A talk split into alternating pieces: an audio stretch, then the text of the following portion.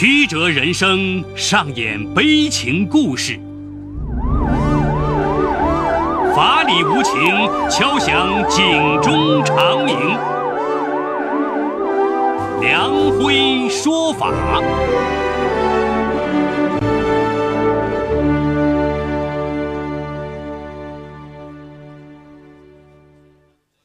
梁辉说法由上海故事广播与现代家庭杂志社联合播出。好故事，好声音，听众朋友，大家好，我是梁辉，欢迎收听梁辉说法。今天我要给大家讲这么个故事，叫《独母逆子内幕》。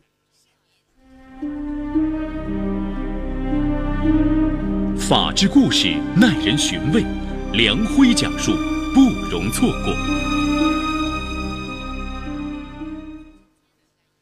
二零零七年初，江小华和丈夫何为结为夫妻。何为一九八一年生于四川岳池县，在岳池一家建筑公司做设计。江小华时年二十一岁，清纯貌美，性情温良，在一家幼儿园当老师。他们的结合得到了很多人的祝福。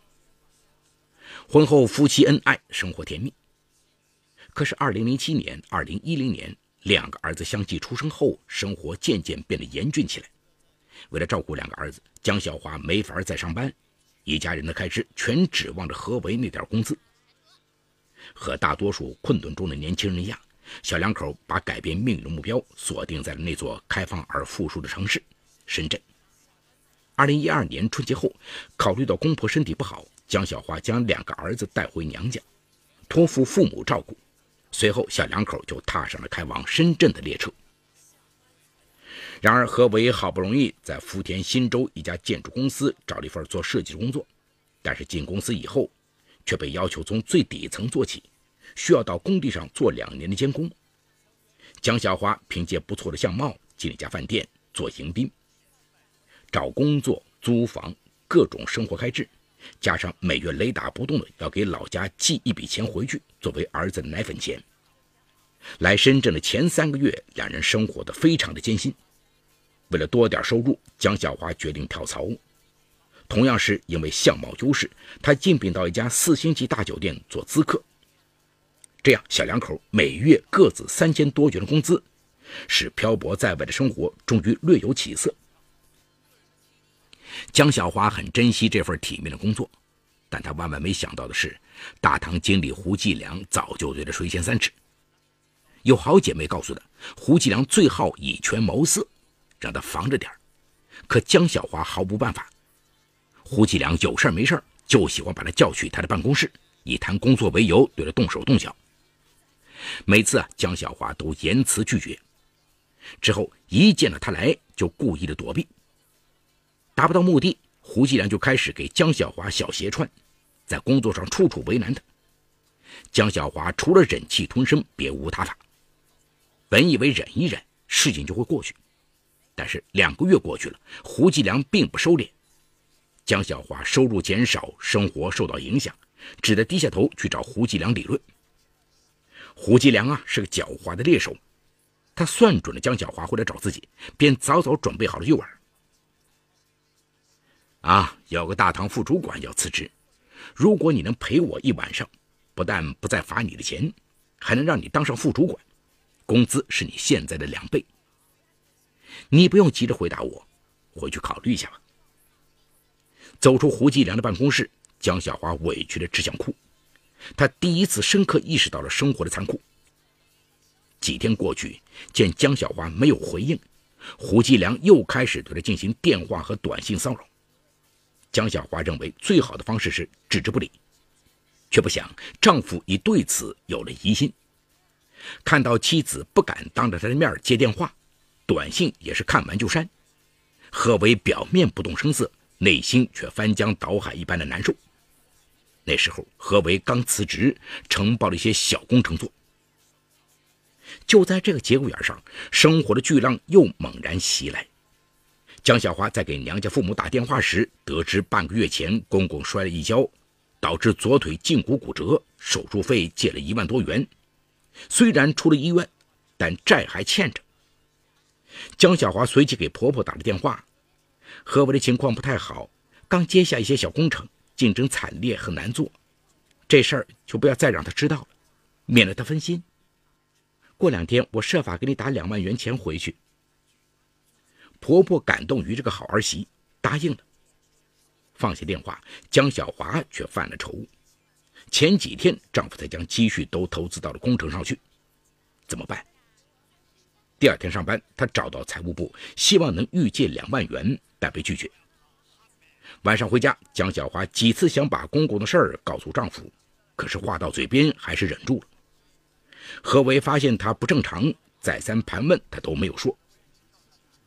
第二天早上，何为离家时告诉他，他要去顺德看工地，晚上不回来。而这天，江小华却有了意外之喜。胡继良得知他借钱之事，到财务部替他说情，预借到了两万元。江小华顾不上多想，马上将这笔钱全部寄回了老家。晚上下班时，胡继良称要外出会友，可以顺道开车捎他回家。江小华隐隐觉得胡继良动机不纯，却苦于找不到推诿之词，只能上了他的车。车到了出租屋前，胡继良把手搭在他的肩上说：“就不打算请我进去喝杯水吗？”想着丈夫说过今晚不会回来，江小华怀着复杂的心情答应了。在上楼时，胡继良不失时机的在那本已脆弱不堪的防线上加了一把力。我给财务部做了担保，说你下个月就能还上，不知你下个月能不能真还上？啊，还有啊，副主管的位置很快就会空出来，你如果不想要，我就考虑别人了。哼，想要吗？江小华浑身颤抖，丈夫今晚不回家，这是天意吗？要不就屈服了吧？不说别的，至少以后工作就方便了。她咬着嘴唇。低声答应了一个字：“想。”此时门刚好被打开，他那被生活摧残的弱不禁风的道德之门也已轰然洞开。然而这不是他自愿的。当胡继良将他平放于床的时候，他的眼泪已忍不住悄然滑落。江小华怎么也没想到，她和胡继良这唯一的出轨行为竟被丈夫抓了现行。门被踢开。何为出现在出租屋里，他双眼充血，像两团火焰在燃烧。他揪起胡继良，一拳打在他脸上，滚！他一声怒吼，胡继良狼狈地穿上衣服，逃离了出租屋。羞愧难当的江小华将头蒙在被子里，放声痛哭。何为一把将他拽起，差点摔倒在床下，接着又是一阵拳打脚踢。你听我说。女人没有反抗，哭着极力向丈夫解释：“不是你看到的这样，我是为这个家好。”何为暴跳如雷：“我亲眼看见的，你还想抵赖吗？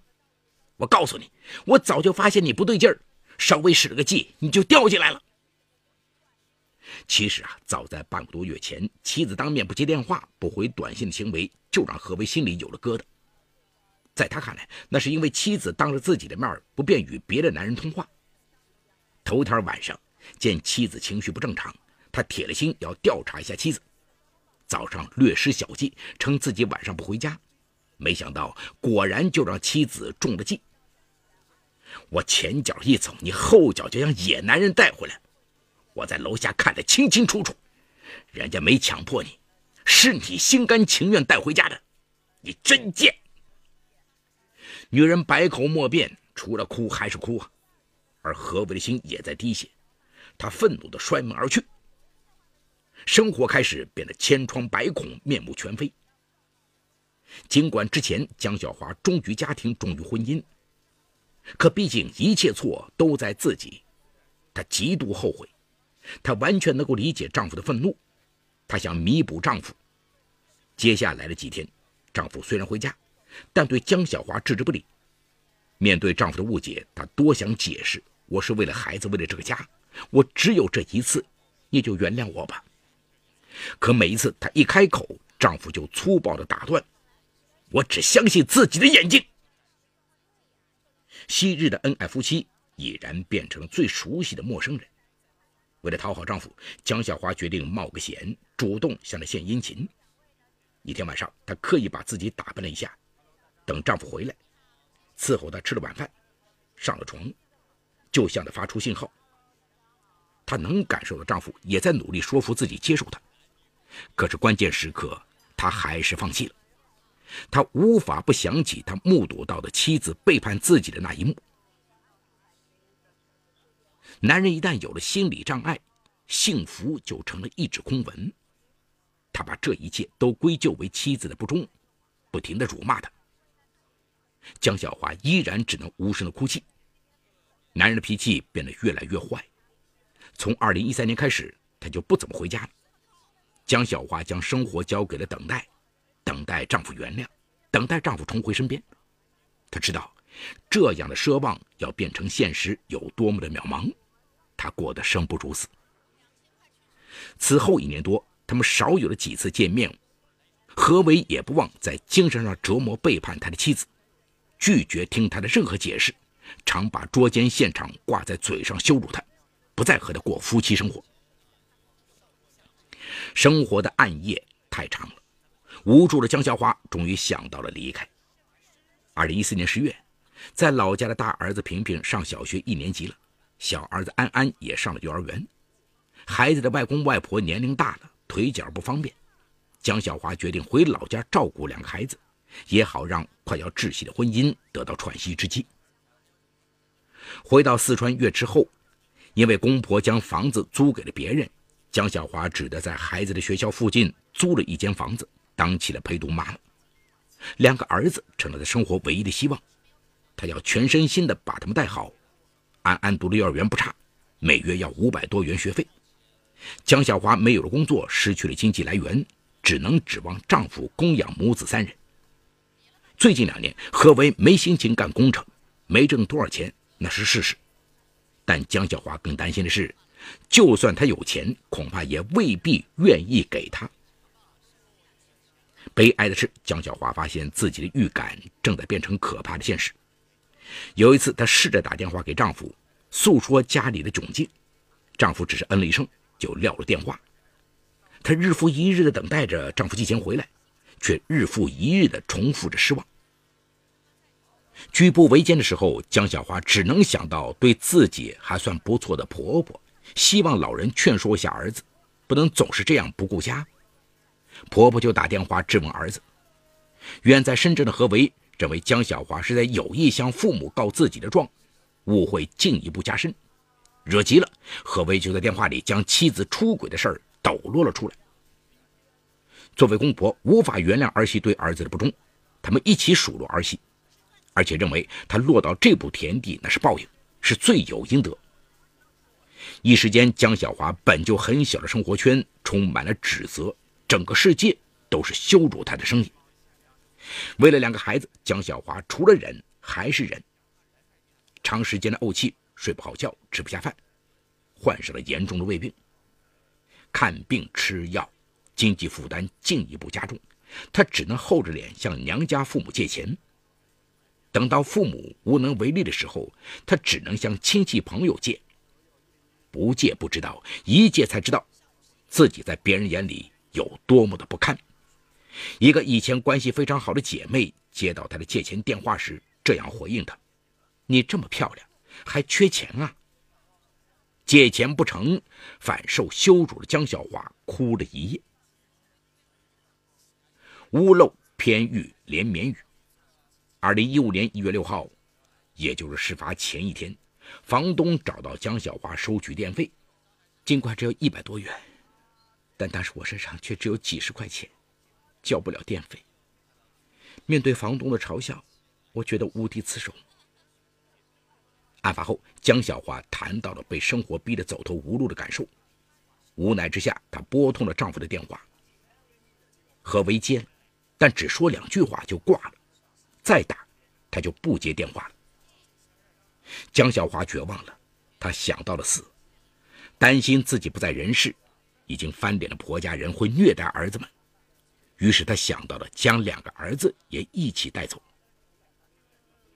一月七号早上，江小华给两个孩子换上漂亮衣服，又用仅剩的一点钱到街上买来了几个卤鸡蛋和肉包子。这最后的早餐，他无心咽下。孩子们还不知，他们的妈妈已做好了要带他们一同离开世界的准备。看着两个孩子吃得欢天喜地，这一刻母性在挣扎，心在颤抖，又于心不忍，还是将他们送到了学校。可是中午去接孩子的时候，又遭遇了幼儿园老师催学费一事。五百多元的学费像一块巨石压在他的心上，他鼓起勇气打电话向一个表哥借钱，他把他视为最后的救命稻草，但是表哥还是拒绝了他。求生不能，求死之心再次升腾，绝望痛心的江小华向所有亲友群发了最后一条短信：“我已走投无路，交不上学费，吃不起饭。”只能带着儿子去死。中午，他将两个孩子接出学校后，母子三人来到学校附近的湖边。他哭着对两个孩子说：“平平、安安，我们走投无路了，全世界的人都不同情我们，我们连饭都吃不起了。妈妈只能带你们去天堂。”然后。他让两个孩子往湖水里跳，孩子吓得大哭起来。隆冬时节，气温只有两度，寒风如刀，湖水刺骨。尽管孩子不愿意，江小华还是狠心的把两个儿子推下了水，自己随后也跳了下去。万幸的是，这一幕恰巧被在湖边钓鱼的王阳老师看到。三人都被救上了岸。当天，涉嫌故意杀人罪的江小华被拘捕。一时间，江小华被人们指责为毒母，史上最毒女人。何为接到警方通知后，于第二天赶回了岳池，配合调查。在此期间，他听到了大量关于妻子的负面消息。他知道这都是自己造成的，那件事自己不说，绝不会从深圳传回遥远的家乡。这时候有一个声音在问他：“你害了他千夫所指，走投无路，身陷囹圄，你真的满意了吗？”一个月后，何伟收到江小华在看守所写下的悔过书，讲述了这么多年来丈夫对自己的误解和自己所承受的无尽的屈辱与磨难。我是个有梦想的女人，爱家、爱丈夫、爱孩子，想在深圳打拼改变生活，但是生活太残酷了。生活给了我灾难，出轨是生活所逼，从那以后，生活就不被我掌控。此后，每到夜深人静的时候，何伟就开始反思：一个女人带着两个儿子，没有任何经济来源，又被众人谩骂，借不到钱，是怎样一种日子？如果自己心胸足够宽广。为何不能在发现不正常的时候就找妻子谈谈？这样完全就可以避免妻子犯错。那么原谅妻子吧，原谅他，就是原谅自己，就是原谅生活。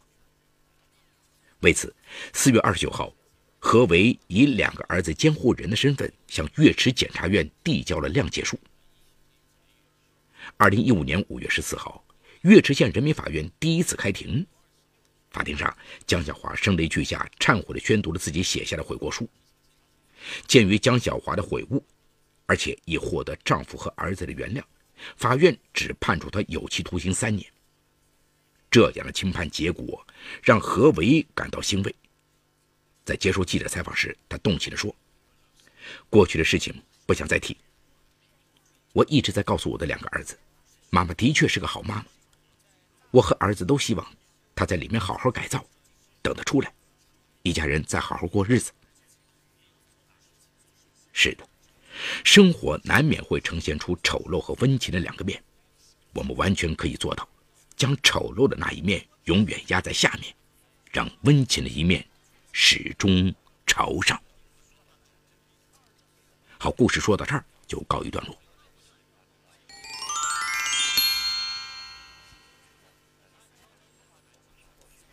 也许有人会奇怪，故意杀人罪怎么会只判三年呢？下面我们就来探讨一下，究竟法院的判决是否恰当。首先，故意杀人罪是指故意非法剥夺他人生命的行为。根据我国刑法规定，故意杀人的，处死刑、无期徒刑或者十年以上有期徒刑；情节较轻的，处三年以上十年以下有期徒刑。其次，刑法规定故意杀人罪的行为对象为人，但刑法理论一般认为本罪的行为对象为他人，这是考虑到自杀行为不成立本罪所做的限定。本案中，如果江小华自己投湖自杀，则本身不构成犯罪。然而，他正在读幼儿园的两个儿子根本没有产生自杀的意图，既不愿意往湖里跳，也不能真正理解死亡的意义。两个孩子下水都是因为江小华推入所致，因此啊，江小华的行为构成了故意杀人罪。再其次，我国刑法第二十三条规定，已经着手实施犯罪。由于犯罪分子意志以外的原因而未能得逞的，是犯罪未遂。对于未遂犯，可以比照既遂犯从轻或者减轻处罚。江小华母子三人投湖，被路人看到救起，故意杀人罪的结果没有实现，属于犯罪未遂，可以从轻或者减轻处罚。最后啊，这个被告人的主观恶性和人身危险性是适用刑罚时从严和从宽的重要依据。主观恶性是被告人对自己的行为以及社会危害性所抱的心理态度。一般来说，激情犯罪、临时起意的犯罪、因被害人过错行为引发的犯罪，显示的主观恶性较小，可以考虑使用较轻的刑罚。人身危险性，也就是再犯可能性，可从被告人有没有前科、平时表现以及悔罪情况等方面来综合判断。本案中，江小华实施犯罪行为，都是因为遭受上司性骚扰、夫妻之间信任丧失、家庭变故、生活压力过大所致。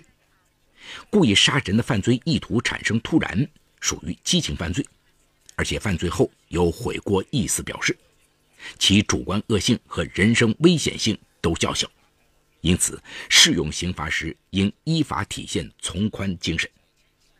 那么，综上所述，法院的判决合法合情。生活中总有磕绊和触礁的时候，但无论如何也不能因此而剥夺他人的生命。此外，如果作为丈夫的何为能够尽好本职义务，共同承担生活中的经济成本，照顾好家庭，对妻子多一点共同面对的勇气，少一点不管不顾的逃避，或许也就不会发生谁都不愿意看到的局面了。